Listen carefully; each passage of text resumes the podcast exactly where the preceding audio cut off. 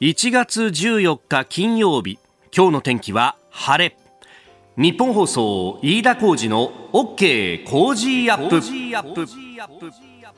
朝6時を過ぎました。おはようございます。日本放送アナウンサーの飯田浩二です。おはようございます。日本放送アナウンサーの新業一華です。日本放送飯田浩二の OK 工事アップ。この後8時まで生放送ですえー、いよいよですね明日、明後日15、16と、大学入学共通テスト、まあ、ちょっと前まではね、センター試験という言い方をしていましたけれども、まあ、それが行われると。うんいうことでありまして、まあね、受験生抱えているお宅なんかは今まさにピリピリしているという時期でもあると思いますしね、えー思い出すともう私なんか20年以上前の出来事ですんでほとんど記憶も薄れてるようなところですけれども、はい、えー、えー、なんかいろんなところで話してますけど私あの大学の入学テストはですね、えー推薦入試で、はい、あの年明けよりも前に試験を受けて、えー、あの合格をいただいたということもありまして、このセンター試験当時ねに関してはあの予備校の先生に誘われてですね、あのほら試験会場の前で激励するみたいなあるじゃないですか。ありますよね。そうそうそうそう、はい、あそこにねお前も一緒に来いなんつって。飯田さんも行きましたかそうそうそうそうそう。でその予備校の先生の新車に乗って、えー、出かけるみたいなとこだったんですけど。うん、缶コーヒーを買ったわけですよ。寒いからね。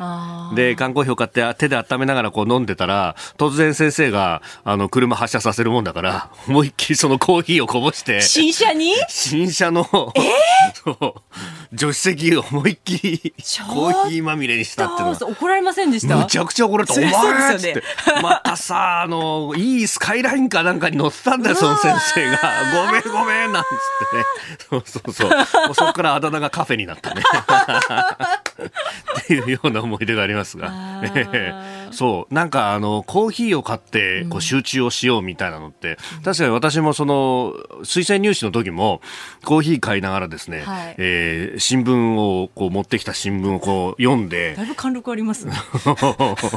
しかも試験会場の外に出てなんか廊下のところのベンチでこうこういう優雅さをこうアピールしながら 気持ちを落ち着かせようみたいなね、結局そういうことをやって、えー、なんとかなんとかという感じだったんですけど、コーヒーはなんか飲んで集中しようみたいなあったよね。ありましたね。私、缶コーヒーが昔も今も大好きなんですけど。今も目の前にあるね。あ、そうなんですよ。さっきちょっと買ってきちゃって飲もうと思って。買ってきたんですけど、あの、私が、その、高校3年生だった時、2010年とか、その2011年受験の時っていうのが、ちょうど、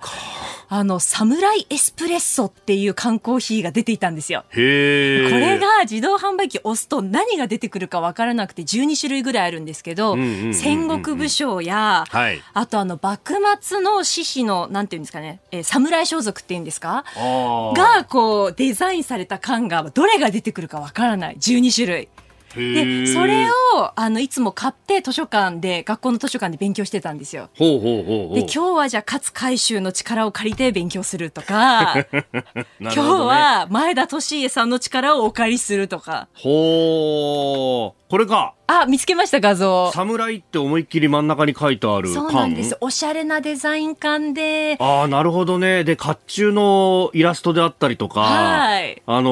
ー、新選組のダンビラ模様であったりとか。そうそうそうそう。ああいうのが。はい。はあ、プリントされていて、これが私の結構やる気のエンジンにはなっていて。いや、すごいぞ、これ。しかし、今、あの、メルカリのサイト開いたんだけどさ、空き缶が12本揃って1499円で売ってるって、えー、えー、こんなの、空き缶売ってんの？すげえな いやだからその12種類をその受験勉強しながら全部出そうと思ったんですよ。なるほど。どうしても真田幸村さんだけ出てこなかったっていう。結局、え、じゃあ何？残り11個は揃っ揃った、まあ、揃ったんですけどね。それがちょっとこう受験の楽しみでもあり、そしてあの、私立文系だったので、東京に出てきた時は、滞在先の近くにそのサムライスプレッソの自動販売機があって、なるほど。受験会場に行く時必ずそこで買って、て、うん、今日は近藤勇さんの力を借りるみたいな感じで あの受験会場に行っていた。はい思い出がありますね。なるほどね。もし真田幸村が出ていたらすげえ貴重だったんだろうな。そうですね。私にねもう全部揃ってましたからねそしたら。はあ。そうそう。まあでもこうねあのいろいろこう緊張するところでありますけど、はい、こう前向きな気持ちでこう臨むっていうのは非常に大事だなと思ったのが、ね、あの受験とはちょっと違うんですけどこの会社のね就職活動で試験受けてる時に日本放送のね試験当時お台場の社屋でやっててマイクテストがあったんでスタジオの脇でこうちょこんと座って待ってたんですよ、そしたら別のスタジオで収録を終えたですねある人がこう向こうから出てきてもう僕にとっては五行を指すようなすごい人でこれは絶対受かるぞと思ったんですよ。誰かというとですねあの1985年の我がタイガースの日本一を率いた吉田義雄さんがムッシュよもう吉田ですよ。向こうからこう出てきて、多分ね、あの当時、長嶋茂雄さんが番組持ってて、ようこそ長嶋茂雄ですっていう、その番組でゲストで来られてたらしいんだけど、向こうから吉さんが出てきた時にはね、おお、俺はこれで受かるかもしれないっつって、こんな縁起がいいことはないと、もう直立不動で立って挨拶しちゃったもんね。いやまあ、あの、何でもいいんで、こうね、えー、そういう吉兆を見つけながら行くっていうのは、いいかもしれないね。ねうん、えー、緊張するとちょっとネガティブな気持ちになるかもしれないですけど、えー、えー、本当、受験生の皆さん、頑張れ！頑張ってください。ね。あなたの声を届けますリスナーズオピニオン。えー、この傾向ジアップはリスナーのあなた、コメンテーター、私、田新業アナウンサー、番組スタッフみんなで作り上げるニュース番組です。えー、ぜひメールやツイッターでご意見をお寄せください。今朝のコメンテーターは外交評論家で内閣官房参与、三宅邦彦さん。取り上げるニュース、まずは新型コロナオミクロン株濃厚接触者の待機期間短縮今日にも決定というニュース。えー、そして通常国会施政方針演説の原案が出てきました。えー、さらにイランのライシ政権が中国、ロシアに接近、えー、アメリカが北朝鮮の核・ミサイル開発で制裁、えー、そして NATO とロシアの会合について。で、えー、7時40分過ぎスクープアップのゾーンでは三宅さんに聞く今年2022年に起こらないこと、えー、産経ワールドウォッチのコラムからお送りいたします。ここが気になるのコーナーです。スタジオには長官各紙が入ってまいりました。えー、もうこのところはね、新型コロナの話ばかりで一面トップというところですが、えー、今日は2つのテーマが一面のトップであります。まずはワクチンの接種について、えーまあ、3回目の接種いわゆるブーストとブースター接種と呼ばれるものもともとは8ヶ月間を空けてなんていう話がありましたけれども、えー、それを1ヶ月短縮するだなんだという話、まあ、このところずっとリークで漏れてきててそれが一面トップというところなんですがうん今日もですね、えー、読売新聞接種間隔1ヶ月短縮コロナワクチン3回目一般7ヶ月と、えー、それから産経も3回目接種1ヶ月前倒し高齢者6ヶ月一般7ヶ月。えー、とそれから日経も追加接種間隔6から7か月政府1か月前倒し決定というふうに出てきておりますいやあのはよやれっていうね 本当に。えー、それから朝日と毎日は濃厚接触者の待機期間を短縮へというニュースであります。まあ、社会機能維持が目的というふうになっておりますが、14日間から7日間が軸という朝日の一面。毎日も濃厚接触待機10日に短縮ということで、まあ、このね、日数に関してというのが、えー、結構バラバラですけれども、えー、政府検討専門家が提案というふうに出ております。で、一方で東京新聞は東京都の方針について、えー、病床使用20%でまん延防止都が検討50%で緊急事態と。えー、いうことが出てきております。まあ、あの、この病床の使用率というふうに出ていて、まあ、あの、入院者の数というところ、まあ、現状足元の数字は1000飛び56人で15%使っているということになっているようであります。ただし、重症者用の病床の使用率は、えー、4人で1%と。うん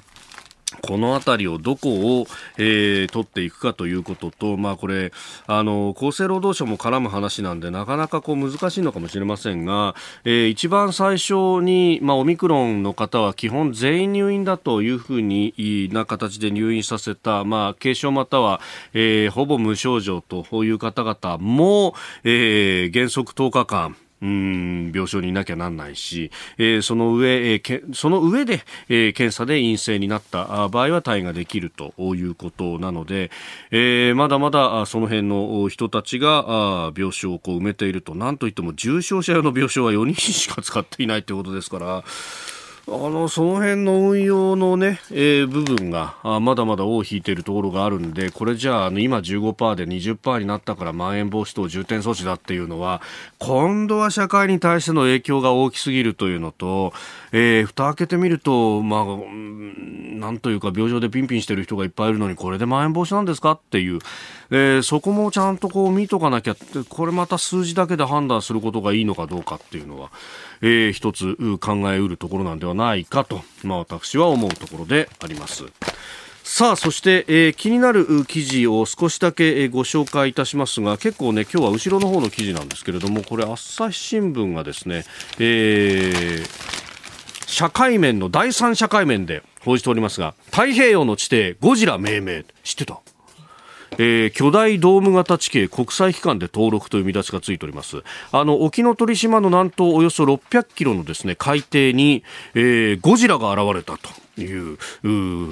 リードが書いてあるんですが、これあの、海上保安庁のですね、海洋情報部というところが出しています、えー、メガムリオンというですね、えー、地殻の下にあるマントルが海底面に露出してできたドーム状の高まりの、えー、地形のことを指すんですが、まあ、これをですね、国際的な、まあ、研究者の方々で、えー、きちっと名前を付けようと、まあ、もともと海保などが参加する研究グループの間では、ゴジラメガムリオンというふうに、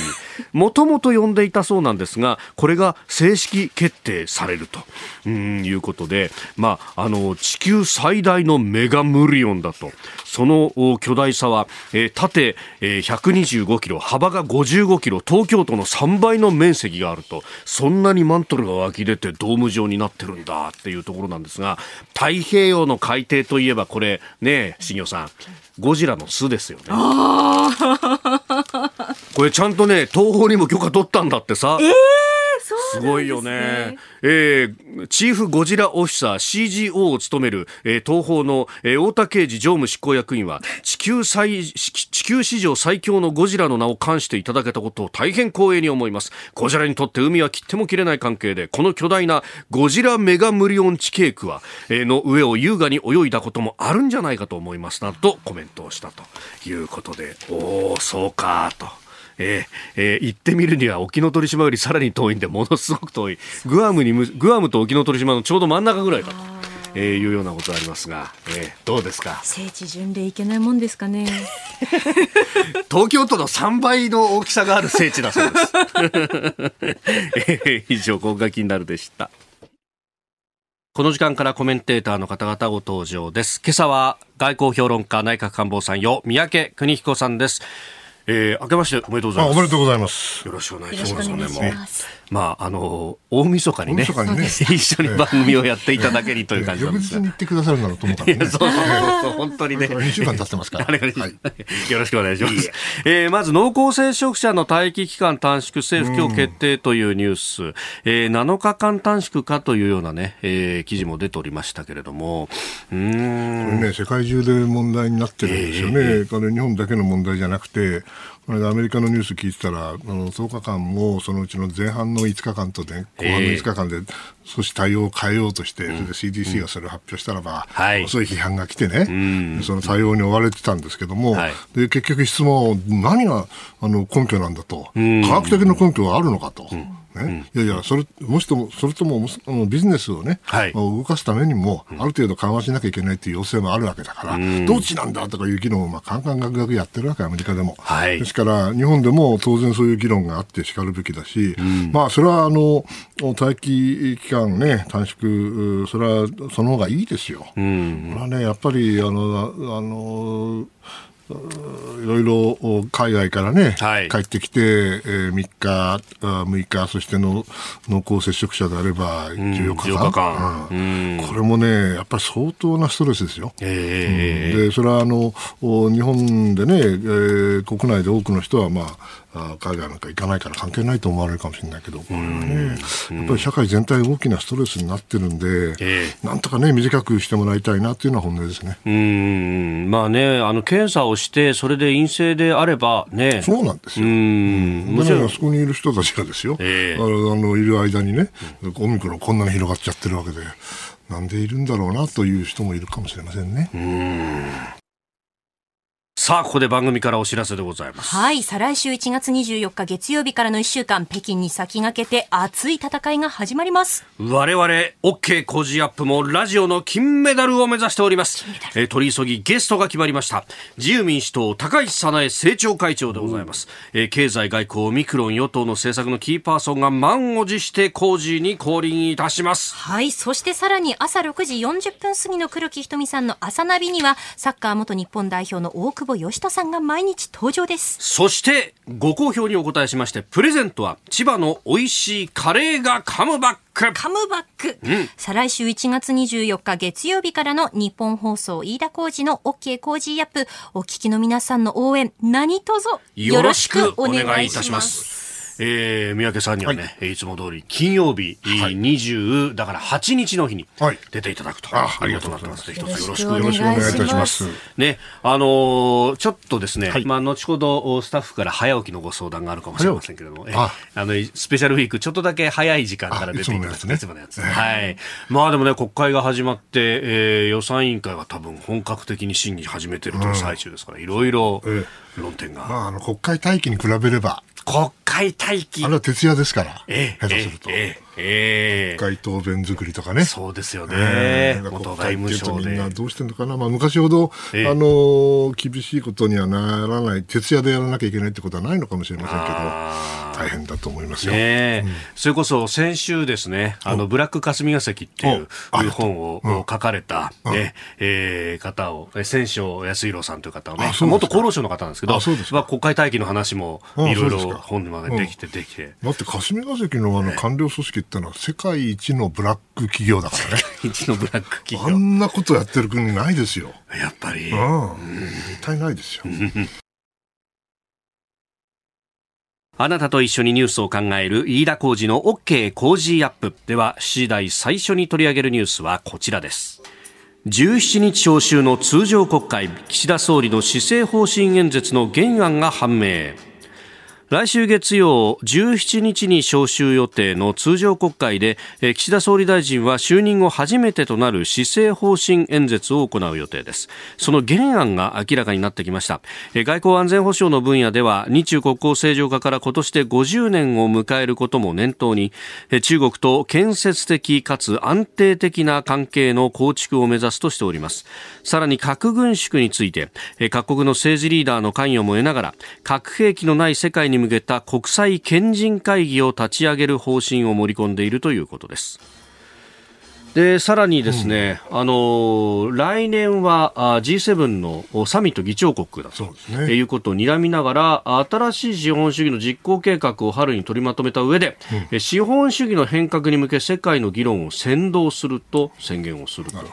いうようなことが盛り込まれるようです。まあ、私ね、経済学者じゃないですから、あのどこまでこれか,、えー、かあの確信を持って言えるか分かんないんだけれども、やっぱり成長と分配っていうね、えー、このバランスっていうのは僕は、これも永遠の課題だと思ってるんですよ。はい、まあ、資本主義ができて、そして弱肉強食やったわけですよね。うん、その結果、まあ、非常に格差が広がって、はい、で、それが問題だっていうことで社会主義が生まれる。うん、しかし、社会主義だとやっぱりダメで、うん、それで日本はどうしたかっていうと、まあ、ある意味で社会主義的な政策を一番、あの真面目にやってで、しかも成長もある程度やったという意味ではね、うん、えー、おそらく70年代、80年代までは優等生だったんだと思うんですよ。はい、だけども、それをやはりどっかで行き詰まる、うん、そしてバブルがはじけて、はい、でその後ある意味では新自由主義的なね、えー、まあ、すなわちもっと自由にやると、えー、そういう政府の関与を減らすということになってやった。でそれで諸外国もいいように言うんだけど、じゃあ実はそれは格差が広がったんですよね。はい、で中国もある意味で国家新自由主義やってるわけですよ、今。だけど、その結果何が起きたかって、中国でも失敗してるわけです。えー、格差はどんどんどんどん広がって、だからこそ共同富裕なんてあかなこと言ってるわけですよね。となると、うん、やはり成長と分配のね、このバランスというのは、これはまだ答えが出ていないし、はい、もしかしたら永遠に出ないかもしれない。でも日本はあいい意味でも悪い意味でもこの失われた何十年かがあって、はい、そしていろんなものを学びましたよね。90年代の日本の政策も随分あの叩かれましたけど、えー、今から思ったらそのバブルがはじけてそしていわゆるバランスシート不況になってね、はい、そこであのいろいろな試行錯誤しながら持ち直してきたわけですよ、ここまで。ですからあの日本の経験と、それからいろいろなああ、まあ、知見ですよね、はい、これを考えるとですねあの当然あの、新しい資本主義とどう呼ぶかは別として、うん、あの成長と分配に関する新しいやり方、はい、もしくは新しいその方針をですね、えー、示すことができたら、本当にそれはあの日本はできできないことはないと思ってるんですよ。であのある意味でも、あの本当の意味でもその中国も失敗していて、アメリカもそのなかなかうまくいっていないときに、えー、日本のやり方が一つのモデルになるってこと可能性は僕は十分まだあると思う。ただその代わり、ある程度、うん緩和をもう少し自由化をしなきゃいけない部分もあるかもしれませんけどね。えー、うん。その辺のこう政府の関与の仕方のバランスっていうものも問われてくる、ね、そうだと思いますね。まあ、あのどのようなあの形で、えーえー、考えをまとめられるのか、はい、ね、文藝春秋に出るっていうんで、これを読まなきゃいけない。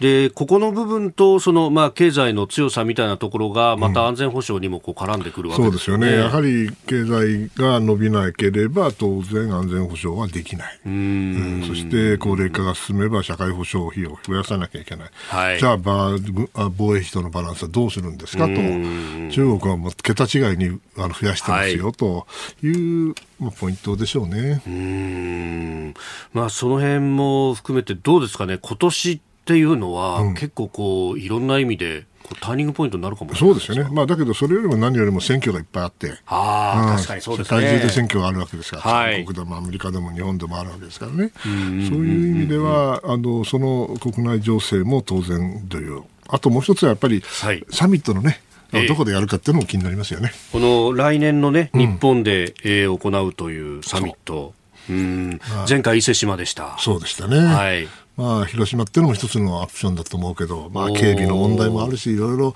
なかなか難しいと思うけど、できたらや、そういう象徴的なことができたらいいなと、個人的には思いますね。あまあ、岸田さん、広島出身ですね。のね、うん、えー、地の出身だと、まあ、オバマさんを呼んだと、あの外相時代のという。話あれは極めて重要なあの会合だったと思いますね。日米の間で、えーやはり和解の象徴するね、ですからこれがこう世界に広げられたら、それはそれでいいと思うけども、まあ、サミットはサミットということなのかもしれませんけどね。はい。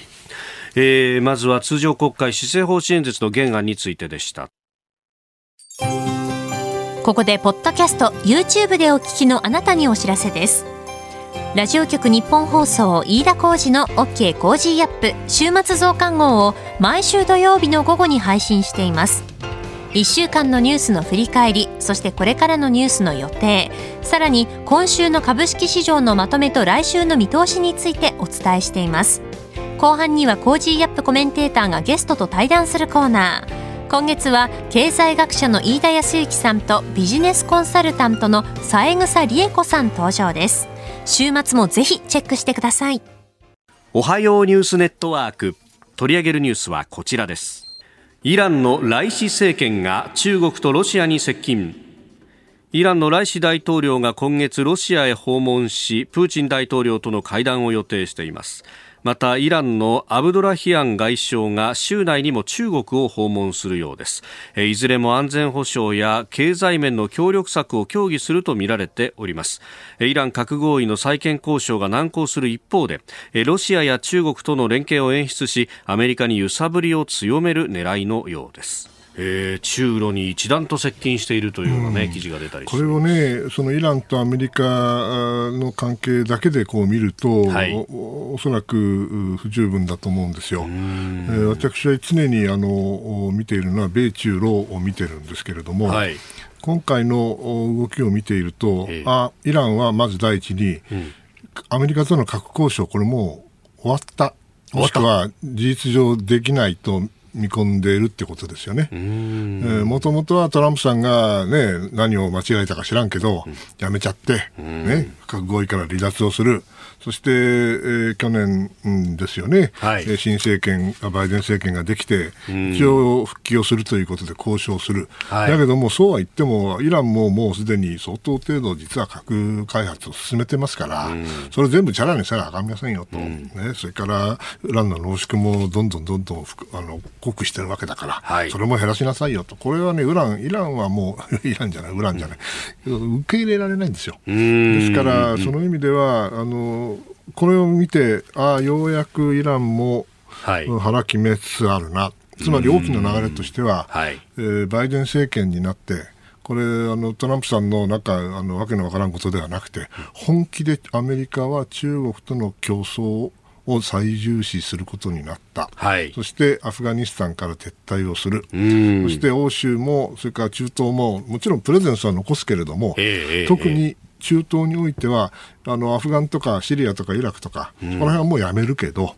湾岸でのこの対イラン対決と、これは変えないねと、はい、つまりイランに対してはものすごい厳しくなるねと、こういう大きな流れの中で、イランが生き延びるためにはね、はい、これも他にオプションないですよ。中国とロシアに近づくのは、これは当然なんだけれども、じゃあ彼らがね、うん、イランのために一肌脱ぐか。脱がないですよ。脱がない。うん。うんアメリカが困ることをね、はい、あのいくつかあの持って常に駒として持っていたい、えー、弾として持っていたい、だからイランが来るんだったら、それはイランに対してそれは支援しますよ。だけどね、それであのイランとの関係を戦略的に強めるという気は僕は到底ないと思う。ロシアも中国もアメリカとの関係が一番大事ですからね、その意味ではね、ライシ政権が接近したと言ったって、はい、それはあの極めて戦術的な動きであって、戦略的にですねイランと中国、もしくはイランとロシアが何か同盟的な形になってね、はい、アメリカと対決できるかと言われればね、私はそんなことはないと思います。ですから、その意味ではイランは実は追い詰められている部分があって、はい、もちろんだけど、あの石油も出ますしね、えー、そして強力な軍隊持ってますし、侮れないとは思いますけれども、あイランもついに、うんまあ、保守派になってね、これで。はい。えー、強硬的な。出口がなかなか見見出しにくくなったなと、袋小路に入ってるなと、まあ、相変わらずなんですけどね。ということで、今、急に中国とロシアに接近したわけでは必ずしもないけれども、はい、方向としてはこれ、あまりいい方向にはいかない、すなわち核合意が、ああまあ、その近い将来ね、はい、復帰、アメリカが復帰して、そしてイランの核開発というものにある程度、歯止めが効くと。いうような甘い見方はですねおそらくこれでなくなるだろうなと思います、うん。でもそういうこう方向に行ってってことは、うん、まあ、核開発、裏濃縮も含めて、うん、こう進めていく方向。そうそうなると思います。うん。これ、そうすると対岸の湾岸諸国はうん、まあね、だけどその前に、それでいいのかって話ですよね、えー、イスラエルも含めて、はい。ね、そうなると、アメリカも含めてですよ、うん、イランが核開発をするということのインパクトはですね、うん、もちろん北朝鮮もけしからんのだけども、はい、中東全体に与えるインパクトを考えるとね、これ絶対に私だったら阻止したいですよ、絶対に。はい、で絶対にってどういう意味かっていうと、軍事力を使ってでもと。じゃあアメリカがそれやるかいなって、いや、やれないかもしれない。じゃイスラエルにできるのかい？なって、技術的には難しいかもしれない。いろんな議論がもう十何年前からあるわけ、えー、昔からね、はい。その議論がまた、あの、一時、イラン核合意によって、えー、少し静まっていた、その、より、なんていうんだろうな、はい、軍事力を含む解決策、もしくは対応策というものの議論がまた帰ってくる可能性があるという非常にまあ嫌な感じですよね。えー、そのようなこれもあの米中アメリカが米中に、うん、あの競争というものに優先順位をシフトしたことによって、はい、そして、えー、ロシアも中国ももちろんしてイランも、えー、場合によってはトルコも、うん、このような新しい状況においてアメリカのあなんてかな中東における特に力の真空が生まれるわけですから、はい、それをどのようにして埋めるかっていう非常にあの戦略的に重要、彼らにとって重要な判断を今しようとしてるんだと思います。ですから極めて重要な動きだと思ってます。これ、そうすると、まあ、そのね、えー、いろんな工作活動みたいなものも活発化あそうですよ。今までは、あの、どこの国とは言いませんけど、イランの核施設ってのは相当、あの、いろんな形で、はい、ね、ある時は、えー、ウイルスを使いね。そうですよね。ねある時は、ね、本当にあの、暗殺弾を送り込んだりして、技術者がるわけです亡くなったってのありました。すげえなと思って、どこの国やってるか知りませんけどね。すげえなと思って。ね、やられちゃう方もやられちゃう方だけどね、何やってんだと思うけども、うん、そういうレベルでは済まなくなってくる恐れがあるので、ちょっと心配ですよね。ねイランだって、まあ、対抗かどうかあれですけれども、ヒズボラであったりとか、フーシ派であったりとか、まあ、イエメンだとか、はい、ね、レバノンだとか、いろんなところでこう不安定な。そう。そこでももちろんあの揺さぶりかけられるし、それよりも何よりも今、濃縮ランの濃縮度がね、はい、これ、6割とか言ってるわけで、ね、普通だったら、1トップは0.5%とか、まあ、原子力発電だったらそんなもんせいぜい20%ですよね、それが50、60になればね、あっという間に90になるんですよ。で90になったらこれあの兵器規模、ウェポングレードというんですが、はい、そうなればですね、これはあの大変なことになる。と思っている国が少なくとも数カ国あるわけです。この現実を考えるとね、ちょっと嫌だなと、この動きは。という感じですね。はい。えー、そして2つ目のニュース用意していたのは、はい、アメリカが北朝鮮の核・ミサイル開発で制裁というニュース、まあ、あの北朝鮮とロシアの関係者個人で7人そしてロシア企業1社に対して制裁を科したと、えー、ブリンケン国務長官が発表しております、えー、北朝鮮は制裁の拡大をまあ非難するということで朝鮮中央通信あ北朝鮮外務省が、えー、声明を発表したということです、まあね、このロシアの関係者が7人いるまあ、含めて7人ですか、ロシア企業、はい、まあ、ですから、ロシアあたりから情報が流れてる、技術が流れてるっていうことなんでしょう、ですからアメリカはアメリカで、そこはよくあの、うん、フォローはしてると思うんですよね。ただ、これやったところで、おそらく北朝鮮にとっては痛くもかゆくもないでしょうね。でなぜかというと、これもイランと同じなんですけれども、はい、北朝鮮、それは今、コロナで厳しいですよ、おそらくね、それから経済制裁も効いてます。でも、北朝鮮を潰したら困る国があるわけですよ。それはあの、どこの国とは言わないけど、うちの近くにでっかい国があるでしょ？でっかい国がある、ね、北にあの熊みたいな国があるじゃないですか。はい、どちらも、これはあの必要なんですよ。必要、うん、特にあのでっかい国は必要ですよね。ですからあの、要するに米軍が駐留するですよ、はい、韓国とね、うん、直接やりたいかと、はい、直接対峙したくないか、どうせ干渉国が欲しいわけです、どうしても。うん、そして北の熊さんはですね、はい、やっぱり自分たちだって極東があるんだぞと、えー、俺たちだって極東の国なんだから、うん、そんなあれですよと、アメリカの思うとおりやらせませんよと。となればね、はい、間違いなくそれは関与関与してくるわけですよ。ですから、北朝鮮にはちゃんと呼吸できるスペースが必ずあると。ですから、この制裁はもちろん正しいことなんですけども、はい、どの程度効果があるかというのは疑問ですよね。うん。で、もう北はこう着々とミサイルをこうそりゃそうですそ技術はどんどんどんどんあの高まっていくし、はい、当然のことながらアメリカもの技術を高めてるわけですから、何のことはない。彼らは生き延びないためにやってるわけですからね、別にあの線香花火じゃなくて、あのお祭りの花火で売ってるわけじゃないですから、うん。うん、その意味ではあの彼らの核開発は、これ、永久に続くと思います。うんまあ、どこまでできるかは別としてですね。えー、で、それに対して、じゃあ、まあ、日本もこうどう守るかっていう視点そうですね。ですねえー、あの今のような状況では、必ずしも今までのミサイル防衛っていうのは、効果ある程度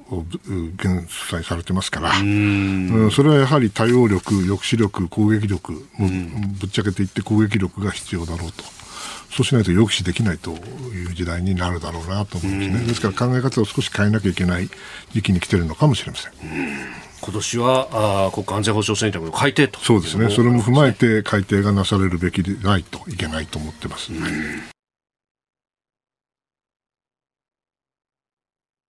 続いて教えてニュースキーワードです NATO とロシアの会合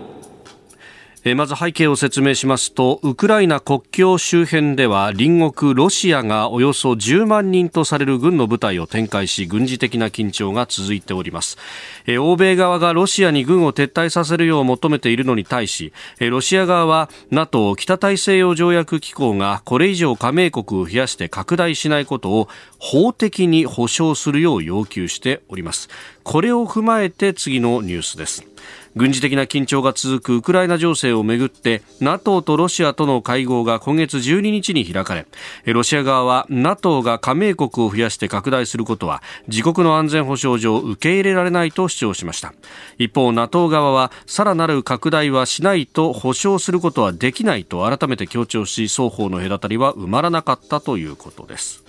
えー、このところ、その米ロで、えー、時間級の、ね、協議が行われたりと。ウクライナ情勢取り沙汰されておりますが、どうご覧になりますか、まあ、簡単に言うと、はい、ロシア、ソ連が崩壊をして、うん、そして NATO が東方に拡大をする、これ、自然の流れですよね、はいだけど、プーチンさんはそれを認めてないんですよ、うん、彼の言い分を言うとね、はい、1990年にそもそも約束したじゃないか、合意したじゃないかと、もう NATO は拡大しないって言うたやないか、これ、嘘なんですけどね、うん、嘘なんだけども、彼はそう思ってるし、そうフェイクニュースなのかもしれないけど、そう思ってるわけです。はい、ですから、なんととかね、今まであのこれやられてきたんで、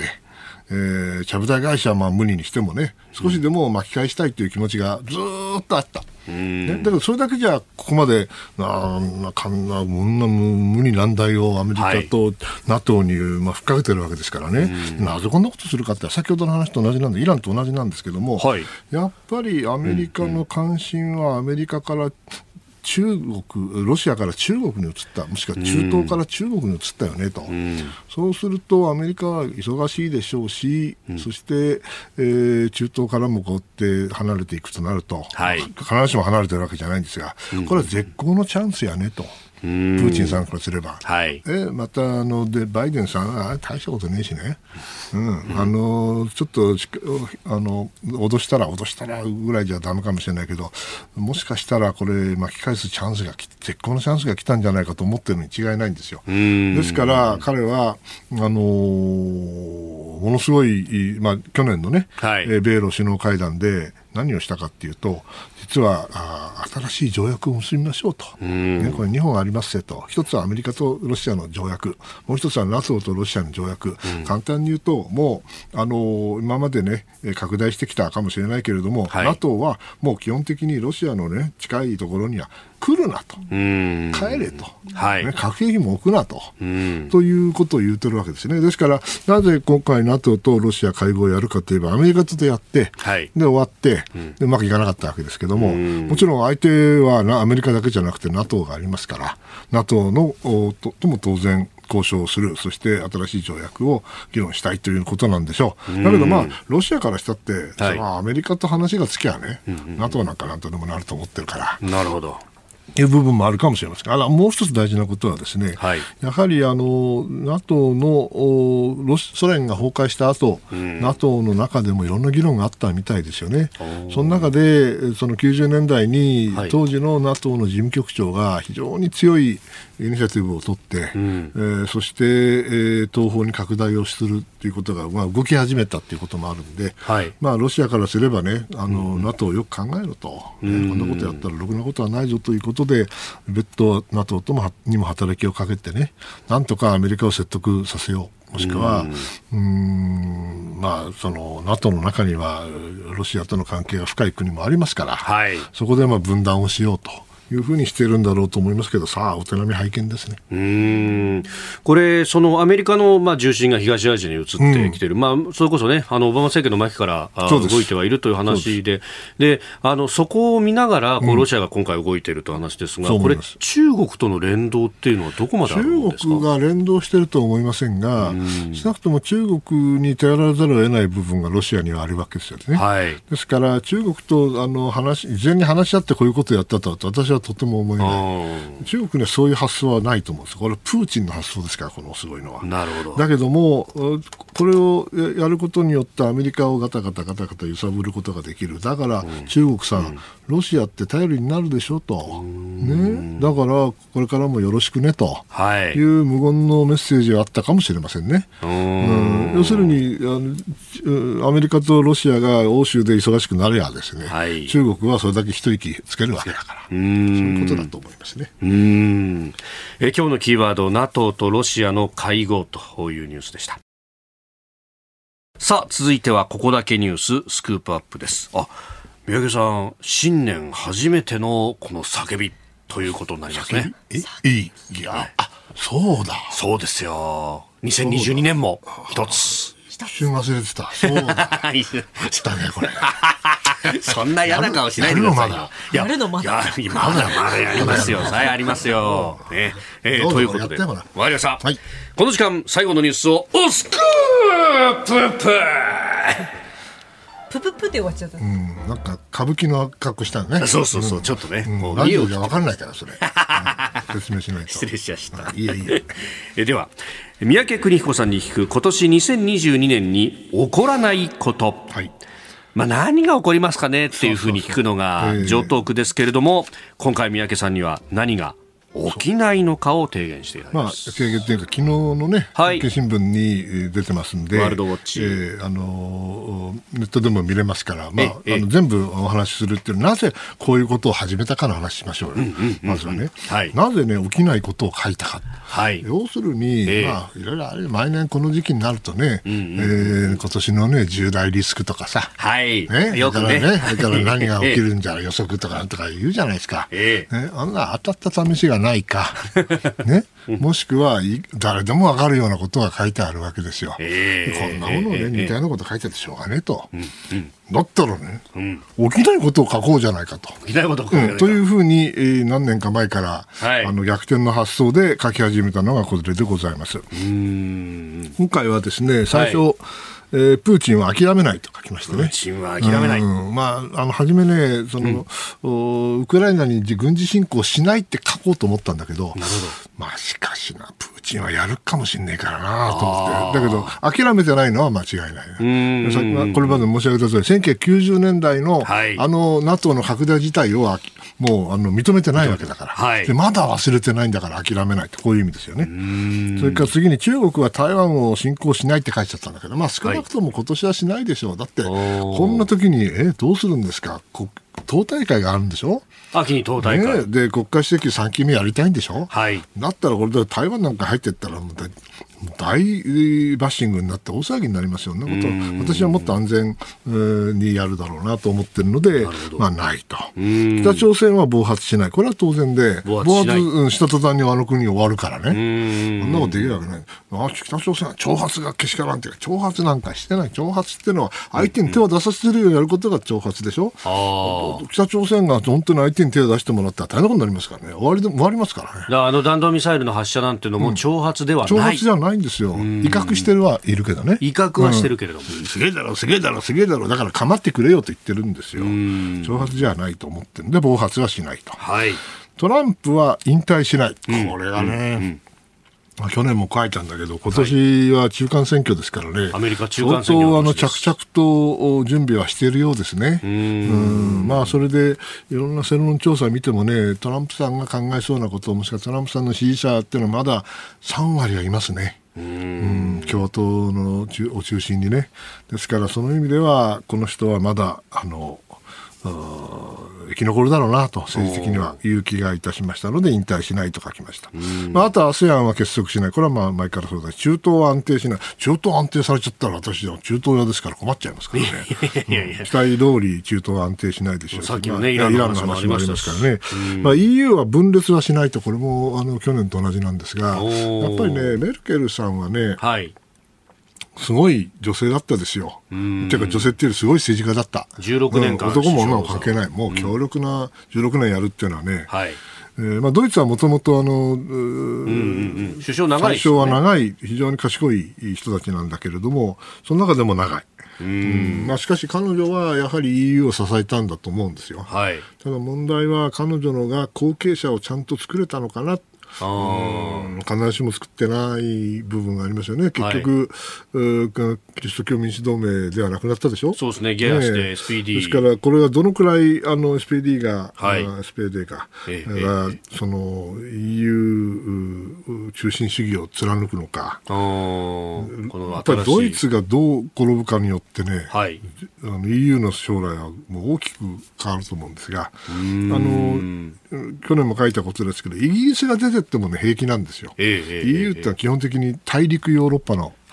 連合ですからね、ですからその意味ではドイツがフランスと握ってる限りにおいては大丈夫、だけどどうもほころびがあるとしたらハンガリーとかね東欧の方じゃないかという形を少し書きました。それからインドがまあねクワッドで、はい、えー、一応入ってきはしましたけれどもじゃあこれは軍事同盟になるのかと。オーカスみたいな形でね、はい、軍事同盟になるかとアメリカとイギリスとオーストラリア。これはとはまた違うんですよね。同じあの元英連邦かもしれないけれども、はい、えー、やっぱりインドにはインドの国益があって必ずしも同盟関係、えー、まあ、友好協力関係はあっても、軍事同盟化するかどうかっていうのはまた別ですよねと。で最後に何て書いたかというと、はい、えー、去年はですね、えー日本の安定は続かないんじゃないかと心配して書いたんだけど、これはいい意味で見事に、見事かどうかに外れましたね。うん、あの僕は実はあの総選挙心配してたんですけどね、あってあれだけコロナがあってですよ、はい、選挙だったんで、えー、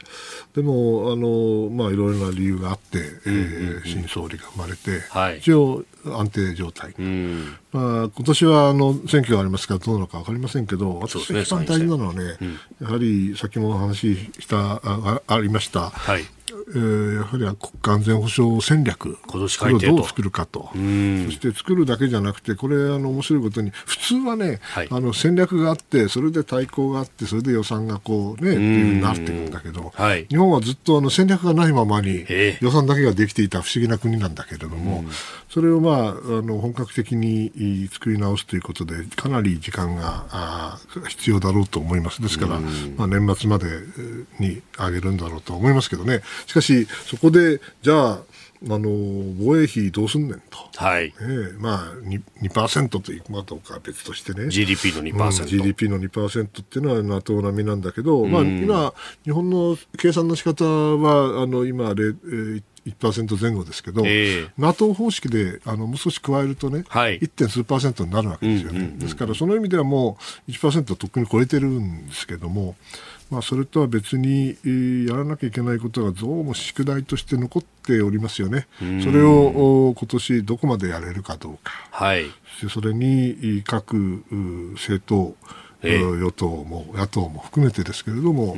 どのような対応をするかっていうのは本当に、ね、将来、この10年の日本の将来を決める大事な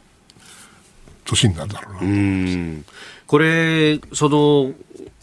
国家安全保障戦略の改定の話が、うん、まあ、あのメディアで取り上げられるときによくセットというか、うん、主な議題として敵基地攻撃能力っていうのが出ますけれども、うん、これはある意味こう具体的な戦術の話になってくる、うん、そう戦術なんですよね。あのでね、まあ、国家安全保障戦略を作る中でその敵基地攻撃能力を書くとか書かないとかいう話じゃないと思っていて、要するにその僕が一番心配してるのは1956年の議論論ですからね、選挙、あの敵基地攻撃能力の最初に国会で議論したのは。はい、ザしですから、えー、その議論をまた繰り返すのかいと、はい、えー、憲法解釈の議論。70年も前の話をね、うん、そうではないでしょと、うんうんうん、やはり今の新しい戦略環境の中で、はい、我々が何をすべきかってことをさらから始めてあの議論していいんじゃないかなと。うん、これ、そうなると、うん、まあ、我々が何をこう大事にするかとか、うん、そうまあ、例えば法の支配だとか人権だとかっていうのが書き込まれるのかどうなのか、うん、それは国民の生命、財産で決まってるんですよ、もうもうその根幹の部分からこうで何が必要なんだろうね、どういう環境なんだろうねっていうのを議論していく。そう相手がどのくらいあの力を持っているか、それを抑止するためには、どの程度のこちらが力が